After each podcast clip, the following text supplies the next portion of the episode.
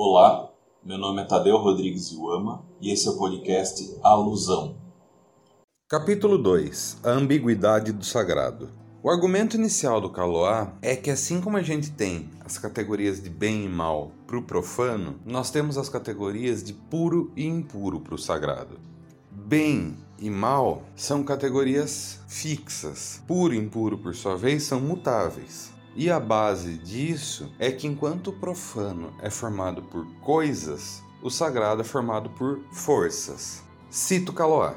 Qualquer força no estado latente provoca simultaneamente o desejo e o temor. Suscita no fiel o medo de que ela venha a ser-lhe nociva, a esperança de que ela venha em seu auxílio. Mas de cada vez que ela se manifesta, é num único sentido que tal se dá, como fonte de bênçãos ou como foco de maldições. Virtual, ela é ambígua. Ao passar ao ato, torna-se unívoca. Calá vai continuar essa discussão trazendo a ideia de que, em várias linguagens, a palavra que designa o respeito pela santidade é a mesma que designa o temor pela mácula. E mácula e santidade costumam caminhar próximas umas das outras. É a ideia, por exemplo, que o Rudolf Otto vai chamar de tremendum e fascinans. E em diálogo com ele, em diálogo com Agostinho também, o Caló vai trazer uma dialética do sagrado. Cito nas palavras dele.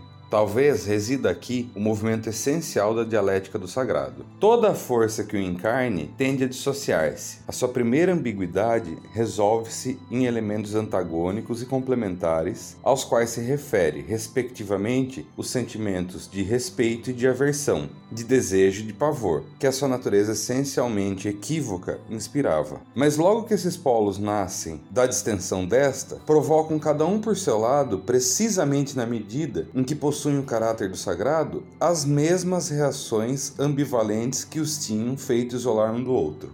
E nesse sentido, a ideia do temor é tanto do, do sagrado, quando impuro, poder causar danos, né? E aqui a noção de impuro tem a ver com alteração de essência. Puro é aquilo que tem uma essência inalterada, impuro é tudo aquilo que tem uma essência alterada. Então, o temor vem tanto da alteração de essência que o impuro pode causar, quanto do fato do indivíduo não ser, por falta de palavra melhor, digno o suficiente de se relacionar com o puro.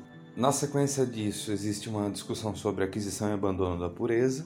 A discussão é sobre os rituais que visam a pureza do indivíduo. Mas para visar a pureza, eles geralmente começam com abstenções, que é se livrar da impureza. Né? Primeiro preciso me livrar da impureza para depois me tornar puro. E isso pode conceder uma condição de sacralização para o indivíduo, que vai durar tanto tempo quanto ele ficar isolado do profano.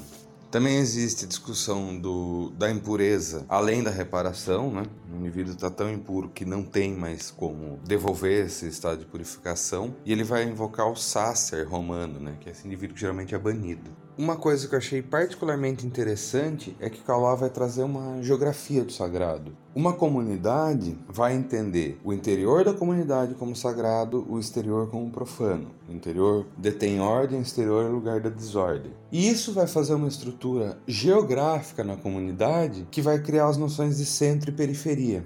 O centro é o local de onde emanam os sentidos da sociedade. É o por excelência sagrado. A gente está pensando aqui em algo próximo do que o Mircea Eliade vai chamar de axis mundi, eixo do mundo. É onde vão estar os templos, onde vão estar os fóruns, enfim, as instituições. A periferia é o local do convívio social distante da onde emanam esses sentidos. Eu estou trabalhando muito numa interpretação Posso estar errado, uma interpretação minha, que sagrado para o Caló tem mais a ver com sentido, profano tem mais a ver com ação. Na periferia onde acontece a ação, não necessariamente de onde emanam os sentidos.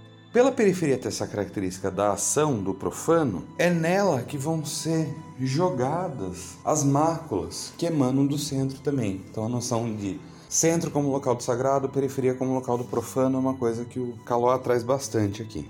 É, outro termo que o Caló traz como correlato para a sociedade de puro e impuro é coesão e dissolução. Coesão é tudo aquilo que é puro, né, que agrega a sociedade, dissolução é tudo aquilo que é impuro, que desagrega a sociedade. E por fim, que é uma frase bem interessante aqui, nas palavras do Caloá, o profano é o mundo da comodidade e da segurança.